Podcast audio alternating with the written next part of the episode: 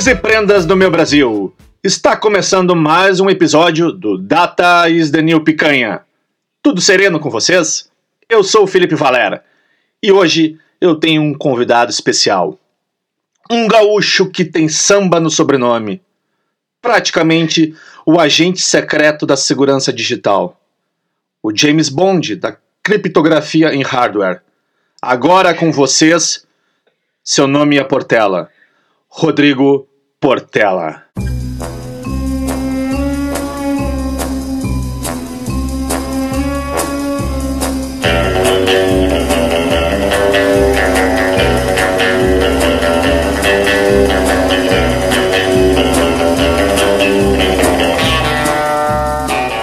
E aí, Felipe, beleza? tudo tranquilo, querido? A minha mãe já dizia, não é, não é Portela porque tem dois L. Não é, ela falava, não é escola de samba porque tem dois L's. E aí, tia, como é que tá? Tudo bem? Tudo bem? Tranquilo. E aí, Rodrigo, pô, eu tô muito feliz em a gente estar conversando aqui hoje na Picanha. Já faz um bom tempo que a gente estava né, tentando agendar essa, essa entrevista contigo. É, eu sei que pelo teu fuso, é, né? Eu sei em Las Vegas, né? Mas por causa da pandemia não. não É, infelizmente. Mas com o fuso, né? Hoje que tu tá morando na Holanda, a gente tem que encontrar um meio Sim. termo que fica bom pra todo mundo. Eu deixo o espaço aqui pra ti, Rodrigo. Ah, beleza? Não, ah, bom, meu nome é Rodrigo Portela, eu sou formado pela URGS em Engenharia de Computação. Eu fiz também pela URGS uma especialização em microeletrônica. Aí vim para a Europa, vim para Paris, fiz o meu doutorado em, em criptografia e segurança de hardware. Aí comecei a trabalhar em Paris para uma empresa do Vale do Silício, chama Rambus. A empresa abriu uma, uma filial aqui na Holanda, em Rotterdam.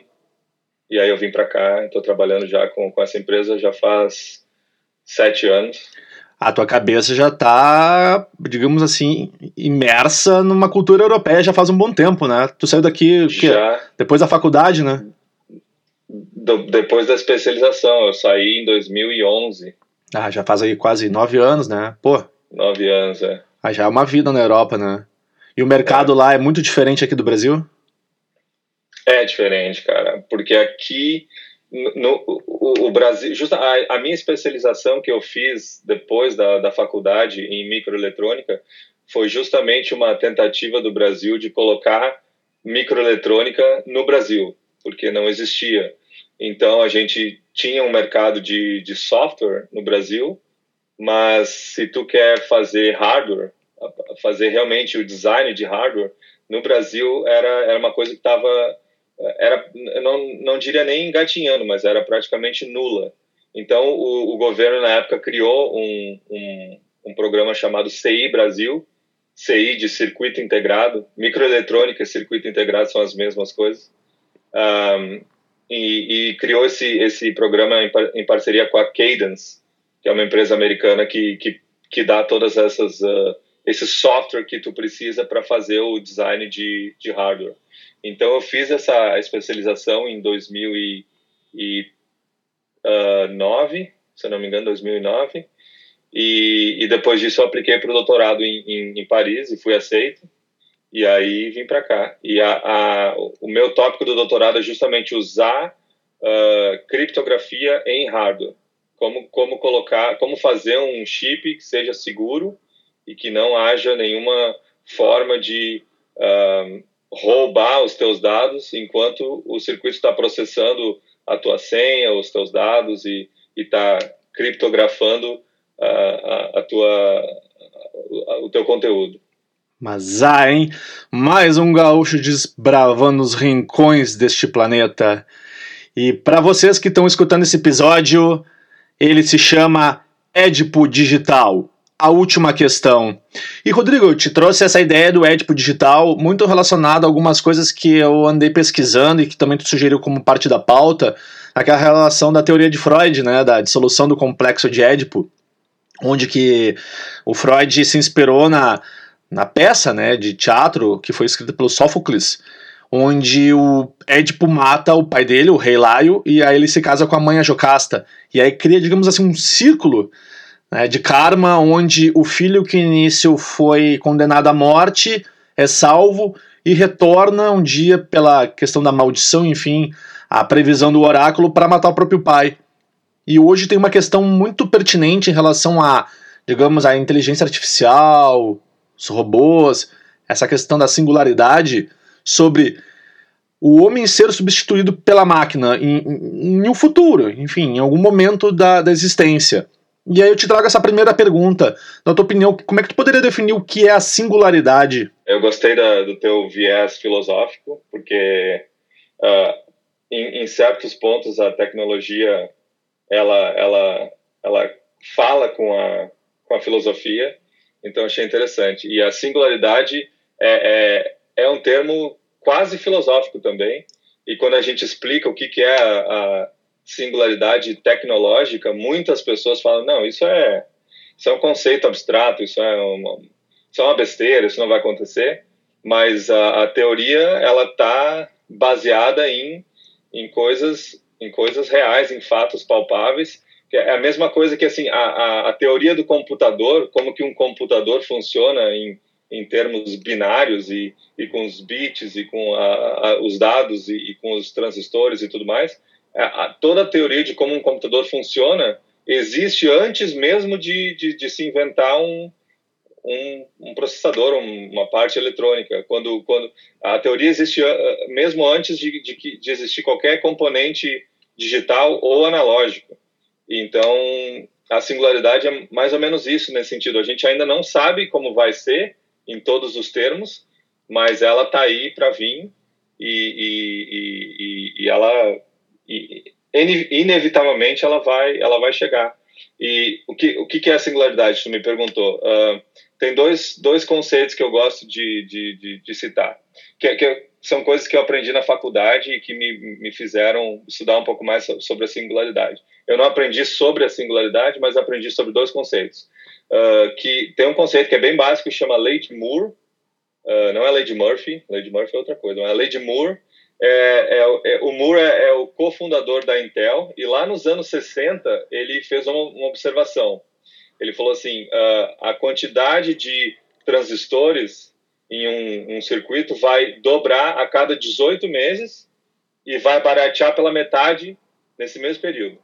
Então, a cada, a cada um ano e meio, a gente tem o, o dobro de transistores para colocar na, na, mesma porção de circuito, na, na, naquele mesmo quadradinho que antes cabia 5, em, em 18 meses cabe 10, e depois vai caber 20, e, e vai ficar cada vez mais barato, e sempre do, uh, fazendo a, a, conta pela metade.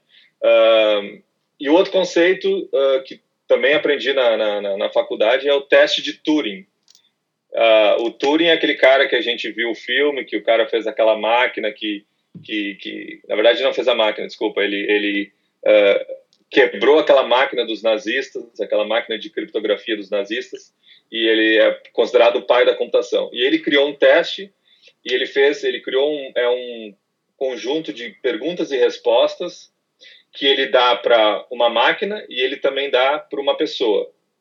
E aí tem uma segunda pessoa que vai fazer essas perguntas, tanto para a máquina quanto para a pessoa, sem saber quem é quem, vai receber as respostas dos dois, e sem saber quem é quem, baseado nas respostas, essa pessoa tem que dizer: a máquina é uh, a, a parte A e a pessoa é a parte B.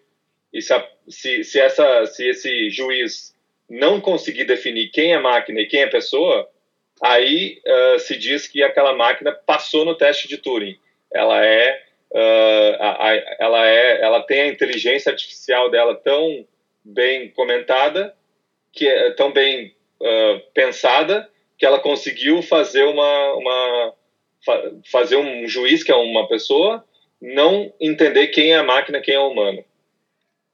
E como é que tu pode criar ou me apresentar uma ligação ou a tua opinião sobre é, essa conexão da singularidade com o Big Data? Sim, então, uh, dado esses dois conceitos, a singularidade, o que, que ela vai ser? Usando esses dois conceitos, lei de Moore, a tecnologia a cada 18 meses evolui ao dobro, né? Então, uh, vai chegar um momento em que a gente vai fazer, a gente vai criar, nós humanos, a gente, nós vamos criar a nossa última invenção, vamos dizer assim. nós vamos criar a pela última vez a gente vai criar uma máquina que é capaz de entender como que ela funciona mesmo e ela ela consegue uh, fazer uma versão melhorada dela mesma. Ela, ela se entende como máquina, ela sabe como ela funciona, ela ela tem inteligência artificial e ela consegue entender como que a nova versão dela mesma pode funcionar. Isso é a singularidade. E, e isso, o que tu está explicando, isso vem depois da singularidade ou ainda é um processo anterior? Uh, isso ainda é a, a, definição de singularidade é essa. Quando, quando a gente cria essa última máquina, que a partir dali ela cria réplicas dela mesma e versões melhoradas dela mesma. Nesse momento a gente não tem mais controle do, do, do que, que as máquinas fazem. A gente não pode, a gente não tem mais como apertar um botão e pedir para a máquina parar. A máquina tem uh, autossuficiência. E a, a ligação com a Big Data que tu me perguntou é, é, é justamente que uh, a, o paralelo que eu faço é o seguinte: a gente vai a gente vai fazer um, um modelo do cérebro e, e, essas máquinas vão entender como o nosso cérebro funciona e elas vão criar a própria versão do cérebro delas delas mesmas, uma versão melhorada do cérebro. E a Big Data é isso, porque o nosso cérebro ele ele ele não processa muito rápido, mas ele processa milhares de coisas em paralelo. É, é, esse é o nosso poder cerebral. A gente não consegue fazer um cálculo na velocidade do computador, mas a gente consegue lembrar de toda a nossa existência quase que o computador demoraria mais tempo para saber. A gente consegue fazer uh, muitas conexões que o computador já demoraria mais tempo. O nosso poder paralelo é maior. E isso, essa é a conexão com a Big Data. É, a, a, Big Data está lá para nos, nos dar todo aquele poder de processamento que a gente precisa e, e, e, armazenar toda aquela quantidade de informação que a gente precisa armazenar para cada vez mais em paralelo conseguir processar isso. Então a singularidade vai precisar da Big Data para existir, porque o processamento vai ser, como a gente falou, a cada 18 meses, mais e mais e mais, uh, o dobro de velocidade, com uh, metade do custo, e, e esse, esse é o paralelo que eu faço. O que, que tu acredita que acontece depois dessa singularidade? Aí vem a questão filosófica, aí vem a questão uh, teorética e, e, a questão do debate. O, o, conceito que mais me chama atenção, é, e aí que vem o, a tua introdução, faz sentido aqui, porque o conceito que mais me chama atenção é que a humanidade vai deixar de ser o centro das atenções. Uh, tem aquele livro Sapiens, que é bem famoso, que cita que no início nós humanos os, os Homo sapiens, nós éramos apenas mais um do, do da espécie uh, uh, uh, humanos, né? Existiam vários tipos de humanos, o do, do, do, da espécie Homo, né?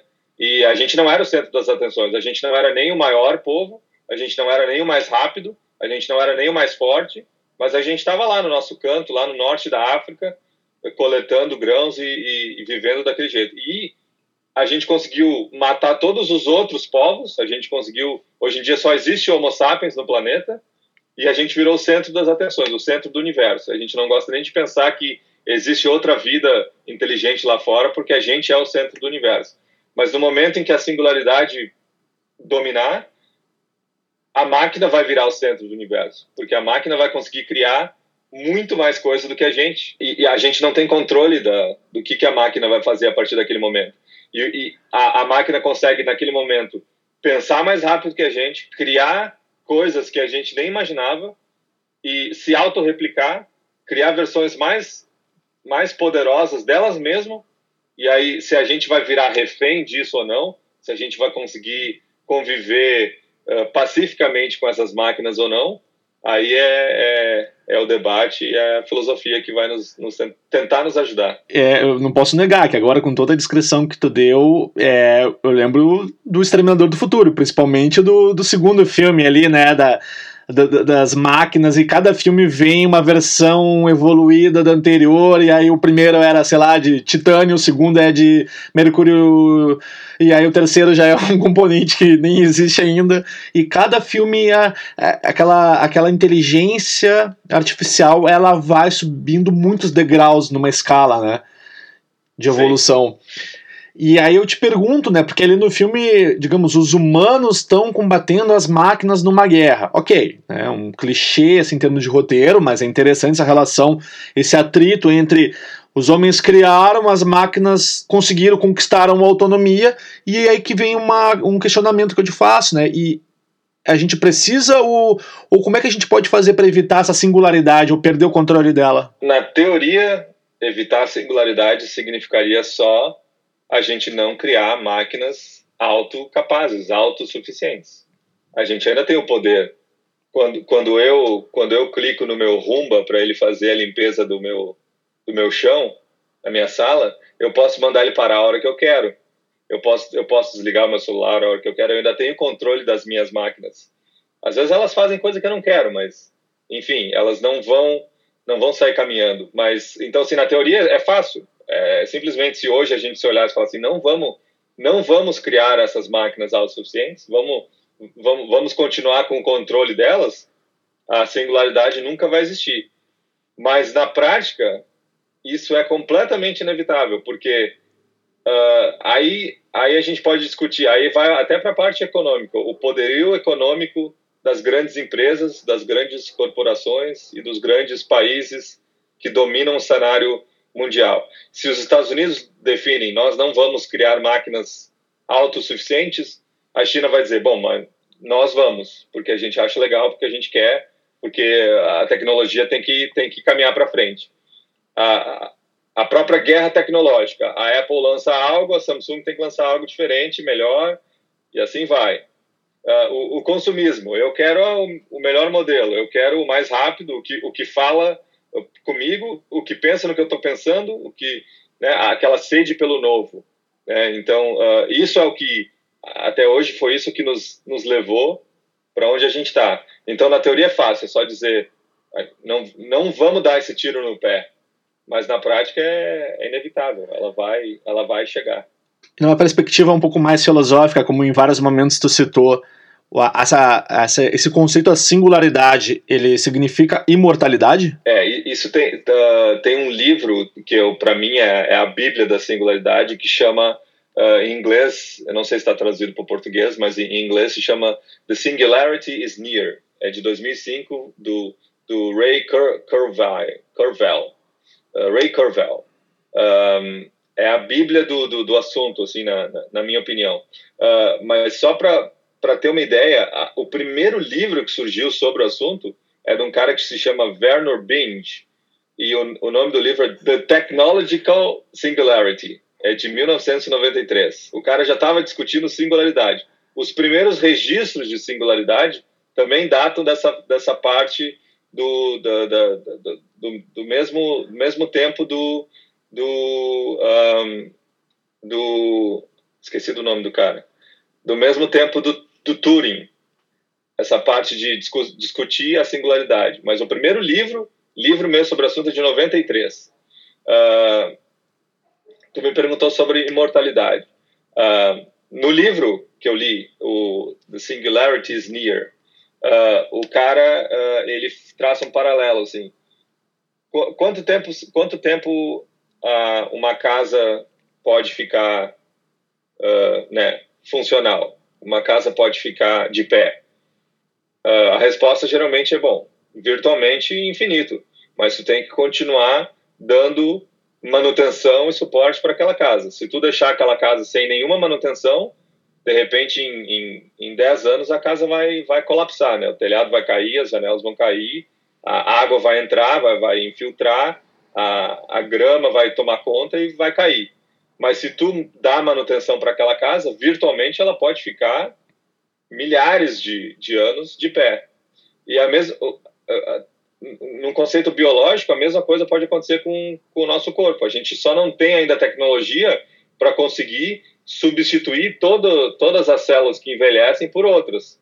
Mas uh, tem um cara de um, um, cientista de Cambridge que chama Aubrey de, de Grey, Aubrey de Grey ele fala que é possível rejuvenescer. E ele já fez testes em ratos e ele já conseguiu rejuvenescer ratos e manter ratos que geralmente têm um, uma vida de alguns anos.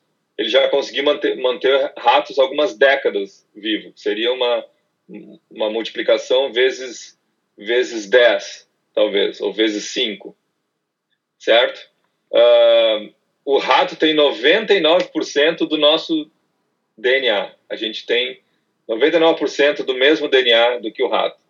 Ele já conseguiu fazer isso. Ele falou que em 2025 ele vai conseguir fazer um rato que não morre, se ele quiser. Ele consegue uh, deixar o rato vivo pelo tempo que ele quiser. Então, de novo, no, no momento que os, os, cientistas mostrarem esse, essa inovação, imagina quantas empresas e quantos países vão estar tá fazendo isso acontecer e, e empurrando para que essa, essa tecnologia venha para nós, venha para os seres humanos. A Disney vai adorar, né? O eterno Mickey.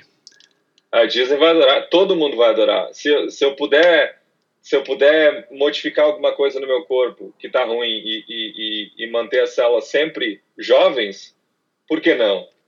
E o, outro conceito que a singularidade pode nos dar, mesmo que a gente pense, não, talvez não seja possível deixar o corpo humano sempre jovem. Talvez não seja, tudo bem. Mas já, já se diz possível conseguir fa fazer um download do cérebro. A gente vai conseguir mapear o cérebro, a gente está conseguindo, a gente já conseguiu mapear o nosso DNA, a gente vai conseguir mapear como o cérebro funciona e faz, poder fazer o download dele.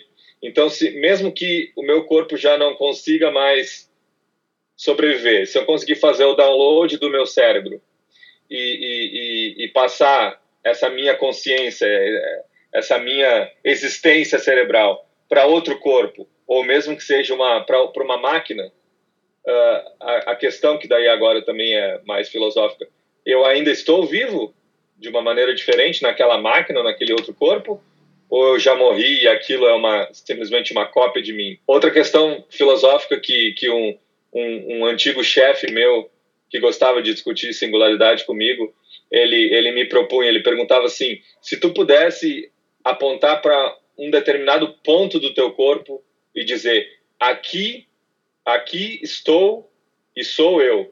Esse ponto é onde eu estou, eu sou. Para onde que tu aponta no teu corpo? Onde é a tua existência? Para onde é que tu apontaria em ti? Eu, na hora, a primeira coisa que eu fiz foi apontar para a cabeça. Aqui, aqui eu apontaria para o nariz aqui, ó. uh, e, e ele, achou, ele achou interessante que a maioria das mulheres apontava para o coração e a maioria dos homens apontava para a cabeça. Ele, ele ah, criou esse. Eu aponto para o nariz, pronto. Mas se a, se a minha existência é o que eu penso, as minhas ideias, a minha consciência e a, as, as minhas sinapses cerebrais, então se isso sou eu, se eu consigo teletransportar isso para outro corpo, mesmo que seja um corpo uh, virtual, que seja um, um, programa de computador que fale como eu falo e, e tenha as mesmas ideias que eu, ou um robô, ou um clone, eu ainda, de alguma forma, eu ainda estou vivo. Aí, então, tu me deixa o espaço para a última pergunta que acredito que vai te fazer ir longe nessa, nessa viagem aí. E essa inteligência artificial, como é que ela entenderia o mundo e a si mesma? É, é, é, essa é uma questão difícil, porque no, no livro esse que eu já citei, uh, o, o, o cara ele, ele discute. Um, primeiro, ele discute os limites das singularidades. Tem limite para o quão rápido a gente consegue pensar, processar e, e, e melhorar. E, e outra coisa, a inteligência artificial ela pode virar humana no sentido de errar como a gente é, porque máquinas a princípio não erram, elas podem ter defeitos de, de manufatura ou, ou ter defeitos de, de ou bugs ou coisa assim, mas no momento em que a máquina sabe fazer alguma coisa, ela não vai errar. E a nossa cabeça, a nossa existência como humanos, ela é, ela é falha. A gente erra. Então, fazer uma inteligência artificial que se pareça com a gente é criar uma inteligência artificial capaz de errar, uh, criar problemas, não só soluções, ter, ter ódio, também ter amor, ter raiva e ter compaixão. Será que a máquina é possível de, de imitar, digamos assim, todos esses conceitos que a nossa a nossa existência propõe para a gente mesmo? Uh, é uma questão filosófica. Olha, tia, se, se toda inteligência artificial vier parecido como o Wall-E, eu tô tranquilo, sabe? o Wall-E pra mim é a referência, assim, o padrão, ó. Isso aqui é uma inteligência artificial, um, um robô que eu simpatizo. Mas olha só, uh, como eu tinha comentado no início do episódio ali, o Edipo Digital, última questão, eu deixei para ti uma surpresa, né? Para te explicar de onde é que eu tirei essa ideia da última questão, que é uma coisa muito interessante, baseada em um conto do, do Asimov, do Sir Isaac Asimov, que é uma ideia onde, uh, nesse conto, um supercomputador, né, uma superinteligência, ela restou sozinha no universo e todas as estrelas estão morrendo. E aí ele precisa responder o questionamento dos seus criadores, que é o que vai acontecer após a morte do universo. Aí esse supercomputador começa a investigar, a processar os dados, só que os antecessores dessa inteligência artificial, desse computador, eles sempre apresentavam a mesma resposta, que era dados insuficientes para uma resposta significativa. Esse supercomputador continuou ainda nessa busca, reuniu todos os dados do universo, da galáxia, né, do além, e aí chegou à seguinte conclusão. Quando morreu a última estrela, ele disse: Faça-se a luz. E a luz se fez. Chegamos ao final desse episódio.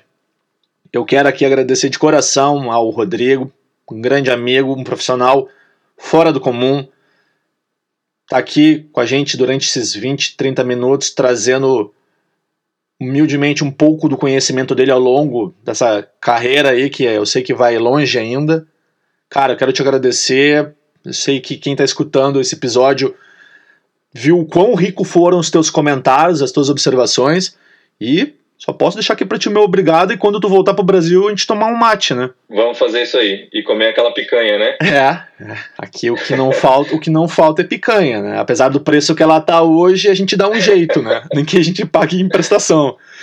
Gurizada! Valeu pela, pela possibilidade. Capaz, cara, capaz. Eu ainda quero gravar vários episódios contigo, só tenho que me organizar um pouco mais. Mas eu vou deixar aqui para quem tá acompanhando a picanha, né, para os teus amigos, enfim, para quem tu for compartilhar este conteúdo, quero deixar aqui para vocês o nosso Instagram, que é o arroba DITNPicanha. Lá a gente coloca, é, na medida do possível, né, umas novidades, umas curiosidades, sempre tem lá as dicas ou, ou o material de divulgação dos próximos episódios, se tu tiver alguma ideia e algum interesse, manda lá que a gente vai ver na medida do possível como criar uma, né, uma conversa baseada na sugestão. Rodrigo, deixo para ti o espaço para algum comentário final, alguma palavra. Da minha parte, eu só tenho que agradecer. Valeu pela conversa, quero participar de novo. Outros tópicos, ou talvez esse mesmo, porque a gente pode conversar por horas sobre esse, esse, esse assunto, na parte tecnológica, na parte filosófica.